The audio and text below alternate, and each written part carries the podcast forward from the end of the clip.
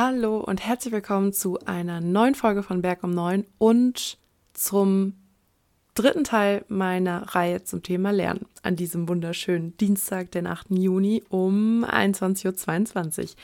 Wir quatschen nicht lange vorab, wir starten direkt mit Tipp Nummer 1 und zwar Denke auf Papier. Ich habe zu einer letzten Folge schon was zu Lerntypen und der für den jeweiligen Typ optimalen Lernmethode gesagt, aber dieser Tipp kann meiner Einschätzung nach für alle Typen gleichermaßen hilfreich sein. Fang an, auf Papier zu denken. Alles, was du aufschreibst, wird nämlich doppelt gefestigt. Ich weiß von mir, dass der Prozess, Lerninhalte aufzuschreiben, die Wahrscheinlichkeit erhöht, dass ich mich auch noch in einigen Wochen und Monaten daran erinnern werde. Und diesen Effekt habe ich übrigens nur, wenn ich Dinge handschriftlich zu Papier bringe, also wirklich oldschool, irgendwas abzutippen und dann bloß die Datei auf dem PC immer wieder anzusehen, hilft mir im Vergleich dazu bei weitem nicht so sehr. Ähm, ich kann euch nicht sagen, warum der Lerneffekt so viel höher ist, äh, wenn ich was mit der Hand aufschreibe, aber es macht einen Unterschied. Also, ich rate dir, alles, was du dir merken willst, egal ob kurz- oder langfristig, aufzuschreiben. Meiner Erfahrung nach speicherst du die Information einmal ab, wenn du sie zum ersten Mal liest oder hörst, festigst sie, indem du sie aufschreibst und festigst sie erneut, wenn du dir dann deine eigene Mitschrift oder Karteikarte durchliest. Das zu Tipp Nummer eins. Tipp Nummer zwei, cool bleiben. ähm, und dabei geht es um deine Einstellung, einmal während der Prüfungsvorbereitung und zum anderen vor und während der Prüfung selbst. Ähm, mir hat es vorm Staatsexamen beide Male, also bei, vor beiden Versuchen, ähm, geholfen, ein paar Tage beziehungsweise einige Wochen davor innezuhalten und mir vor Augen zu führen, wie intensiv ich mich auf diesen Termin vorbereitet habe. Ähm, was ich bis hierhin an Zeit, ähm, an Nerven, an Lebensenergie investiert habe. Und ähm, was es schafft, ist Selbstvertrauen. Und vielleicht macht es dich auch ein bisschen stolz. Aber wer sich selbst das Gefühl von Sicherheit und die Einstellung, ich schaffe das, geben kann, bevor er in die Prüfung geht, hat einen riesen Vorteil. Ich glaube, dass jedenfalls, wenn du vorher fleißig warst, dass eine Klausur selten am Wissen scheitert, sondern viel eher daran, dass du aufgrund, ähm, oder was heißt Klausur, irgendeine, jede Art von Prüfung selten am Wissen scheitert, sondern eher daran, dass du aufgrund mangelnden Selbstvertrauens unsicher wirst und Fehler machst. Deshalb versuch ruhig zu bleiben, halte immer wieder inne und denk dir, okay, letzte Woche habe ich diesen Themenkomplex wiederholt. Gestern habe ich zehnmal diese und jene Definition ähm, gelernt. All das habe ich in den letzten Monaten geschafft ähm, heute mache ich mit Thema XY weiter und nächste Woche ist dann das dran und so weiter und so fort. Trainiere das, weil es kommt in der Prüfungsvorbereitung irgendwann der Punkt, da habe ich all das Wissen gesammelt, was ich brauche und ich habe idealerweise die Basics im Kopf und wirklich verstanden. Ähm, und ab und zu muss ich mir auch einfach mal vor Augen führen, was ich eigentlich kann. Und das ist nicht nur während der Prüfungsvorbereitung wichtig, sondern auch unmittelbar vor beziehungsweise sogar noch während der Prüfung. Es macht einen Unterschied wie Tag und Nacht, ob du in die Klausur gehst und von vornherein denkst, das habe ich nicht mehr geschafft, ähm, zum 33. Mal zu wiederholen oder an dieses und jenes Spezialproblem von der Ausnahme zur Ausnahme äh, kann ich mich nicht mehr perfekt erinnern. Oder ob du da ruhig reingehst mit so einer ja, fast schon so einer, wie gesagt, ich weiß nicht, ob ich hier fluchen darf, aber mit fast schon so einer Fuck-off-Haltung, so nach dem Motto, ähm, ich habe mir den Arsch aufgerissen für diese Prüfung, ich bin gut vorbereitet und ich werde es euch heute zeigen. Euch im Sinne von der, dem Prof oder dem Lehrer, der die Klausur stellt oder dem Korrektor der Welt, was weiß ich, Leute, ihr wisst, ihr wisst was ich meine. Ähm, so eine Haltung gibt mir Sicherheit und es gibt mir auch ein bisschen die nötige Angriffslust für eine Prüfung. Okay, vielleicht nicht das, aber den, ja, den nötigen Drive für eine, ja, Drive, genau, den nötigen Drive für eine Prüfung. Und ähm, genau, das meine ich mit cool bleiben. Wenn du viel getan hast und auch weißt, dass du viel getan hast, dann hast du diese Haltung irgendwann. Ähm, meiner Erfahrung nach. Und wenn du diese Haltung hast, stehen die Chancen gut, dass du in der Prüfung auch entsprechend performst. Ähm, denn wenn du sicherer bist und weißt, okay, auf mein Können ist Verlass, machst du eher weniger Fehler. Und übrigens habe ich erst in den letzten Jahren angefangen, mir Gedanken über die Einstellung zu machen, mit der ich in eine Prüfung gehe. Ähm, früher dachte ich immer, okay, solange du den Stoff kannst, äh, reicht das. Was aber Quatsch ist. Denn wenn in der Prüfung irgendwas kommt, was du vorher noch niemals gesehen hast, was zumindest in Jura nichts Ungewöhnliches ist, ähm, und du dich davon aus dem Konzept bringen lässt, ja, dann ist alles, was du an Wissen im Kopf hast, komplett wertlos. Deswegen ist es so wichtig, dass du es schaffst, ruhig zu bleiben. Cool bleiben zu können ist ein Skill und ich arbeite selber daran, besser darin zu werden genau das, was ich vorhin angesprochen habe. Ähm, wenn ich mir innerlich sage, okay, Sophie, du kannst das, ganz entspannt bleiben und ich es dann schaffe, die Nerven zu behalten, habe ich zumindest die Chance, auch mit einer asozialen Klausur klarzukommen. Um mit etwas, was ich vorher noch niemals gesehen habe. Stichwort erstes juristisches Staatsexamen. Ähm, will sagen, deine Anstellung, also eben dieses abgeklärte, mir egal was kommt, ich bin gut und ich weiß, dass ich gut bin, muss quasi das Backup sein für das, was du an Wissen hast. Ich glaube, das bringt es ganz gut auf den Punkt.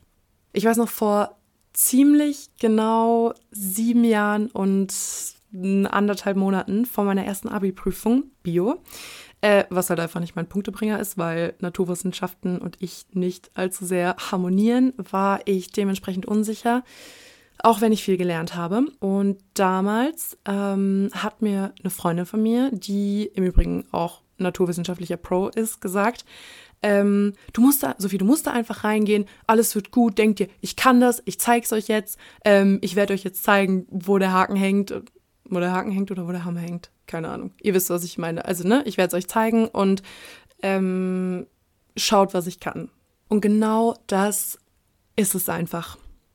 Daran musste ich seither immer wieder denken. Du brauchst so ein bisschen, aber ich habe es jetzt zehnmal gesagt, ich sage es jetzt noch ein elftes Mal, du brauchst dieses abgeklärte, ich kann es, ich bin gut, ich weiß, dass ich gut bin. Diese Einstellung brauchst du.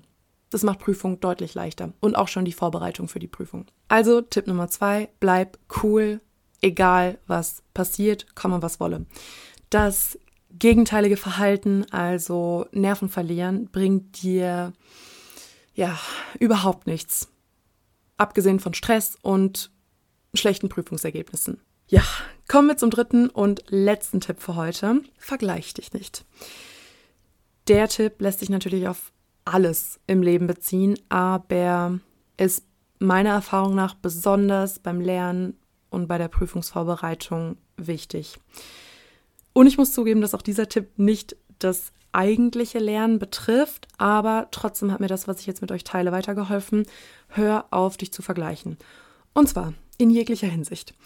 Angefangen bei deiner Lernmethode, der Zeit, zu der du lernst, der Dauer, wie lange du lernst, bis hin zum Material, mit dem du lernst, ähm, dem Ort, wo du lernst, etc. etc.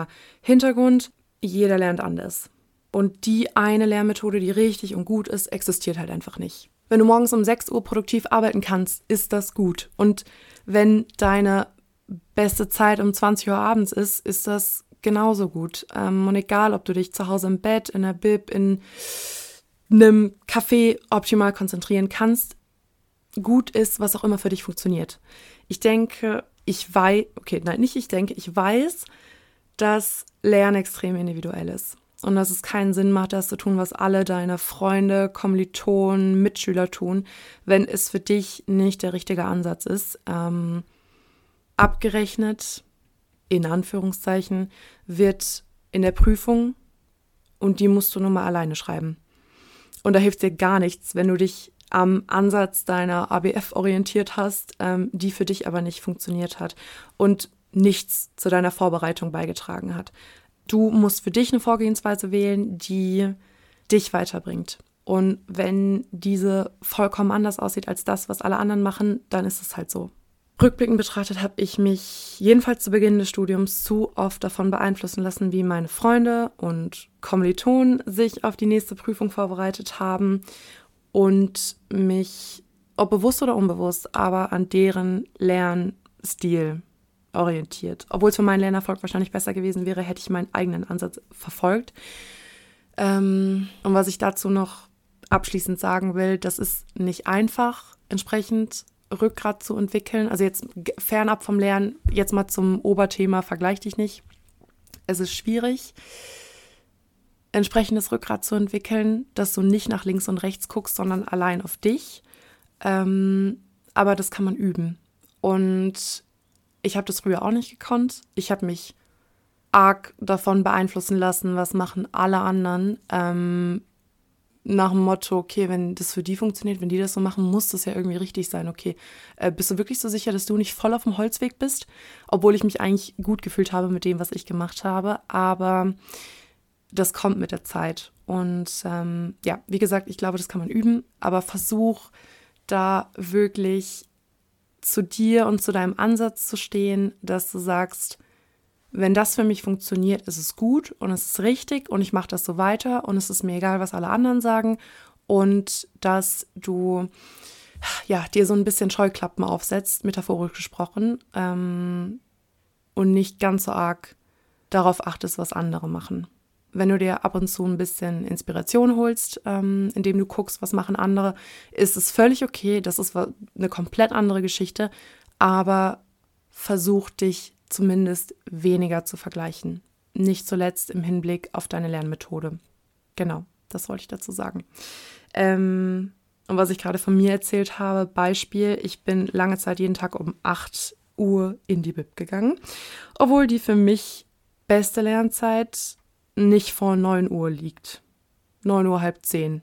Ich habe Lehrbücher en masse gekauft und gelesen, obwohl die für mich nicht das optimale Material darstellen. Und ich bin mit ähm, Skripten zum Beispiel zehnmal besser bedient. Ich habe euch schon mal gesagt, dass ich am besten in der Bib lernen kann.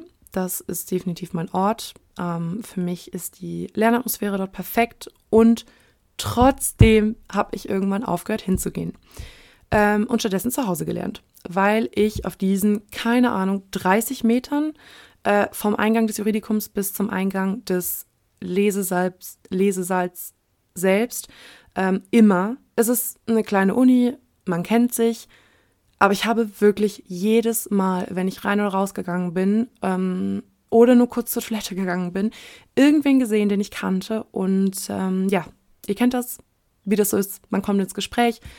Leute fragen dich danach, wie du lernst und erzählen dir auch ungefragt, wie sie selbst lernen. Ähm, gerade zu Beginn der Examensvorbereitung, als wir alle noch ja, unsicher waren, hatte ich oft solche Begegnungen im Juridikum und irgendwann habe ich gemerkt, es schadet mir eher, oder was heißt schadet, aber das ist vielleicht ein bisschen zu hart, aber es verunsichert mich eher, als dass es mir hilft, wenn ich permanent höre, wie andere sich vorbereiten.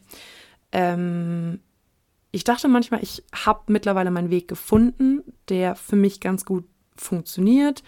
Ähm, passt so, kann ich jetzt so weitermachen bis zum Examen. Und dann hat mir jemand erzählt, wie er oder sie es macht, ähm, wie er oder sie gefühlt in der Bib lebt ähm, und Jura isst, schläft und atmet. Und es hat mich traurigerweise in dem Moment an meiner Methode zweifeln lassen und hinterfragen lassen, ob mein Ansatz wirklich so gut ist.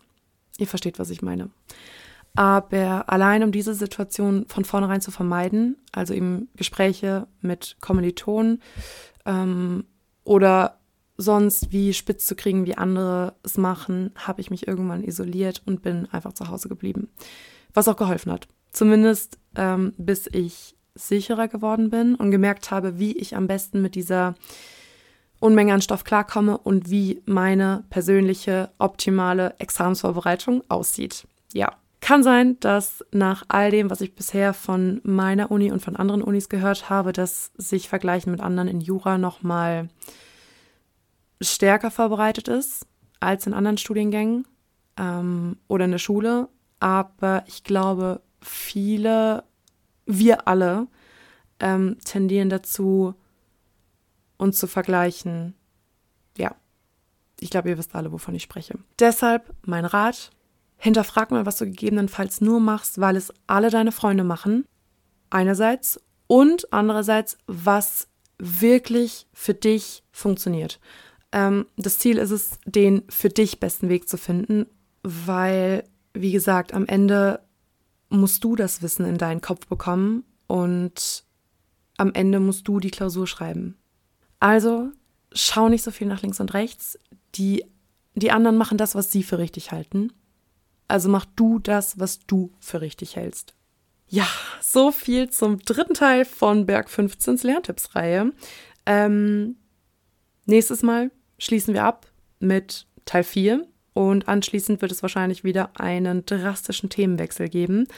Ähm, wer Lust hat, schreibt eine Bewertung. Wer keine Lust hat, schreibt keine Bewertung. Danke fürs Zuhören. Danke für eure Aufmerksamkeit. Wir hören uns und bis dann.